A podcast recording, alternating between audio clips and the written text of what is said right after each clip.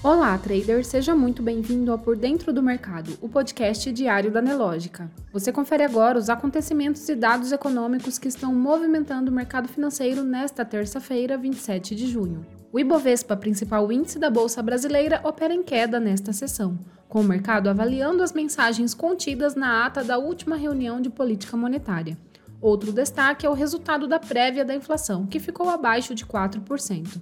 Às 15 horas e 51 minutos, o índice registrava variação negativa de 1%, aos 117 mil pontos. No mercado americano, os principais índices de Wall Street operam em alta. O índice Dow Jones sobe 0,72%, o S&P 500 1,19% e Nasdaq registra alta de 1,69%.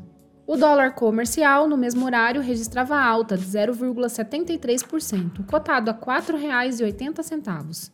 O Bitcoin está em alta de 1,45% e é negociado a 30.704 dólares. O destaque de hoje veio mais cedo da ata do Copom, que traz em seu texto a seguinte informação.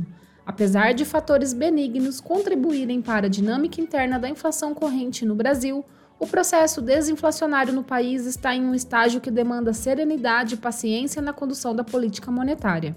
As expectativas de inflação seguem desancoradas das metas definidas pelo Conselho Monetário Nacional, embora tenha ocorrido uma pequena diminuição da desancoragem na margem.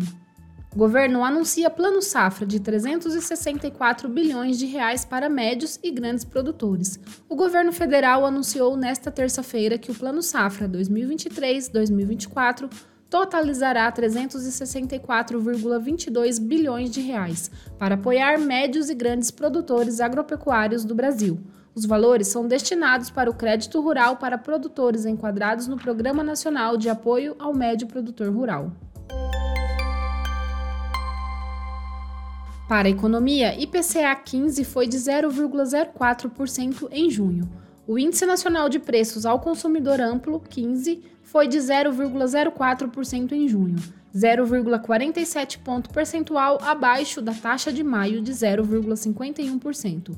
O IPCA, acumulado trimestral do IPCA 15, ficou em 1,12%, abaixo dos 3,04% registrados no mesmo período de 2022.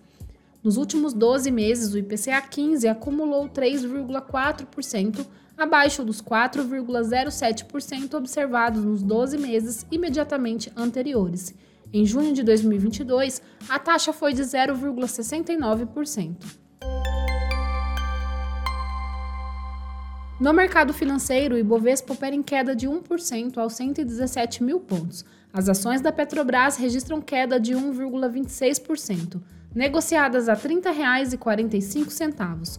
Poucas ações operam positivas na sessão de hoje. Figura na maior alta do dia as ações de Minerva, que sobem 3,98%, seguida dos papéis de JBS, com alta de 2,4%.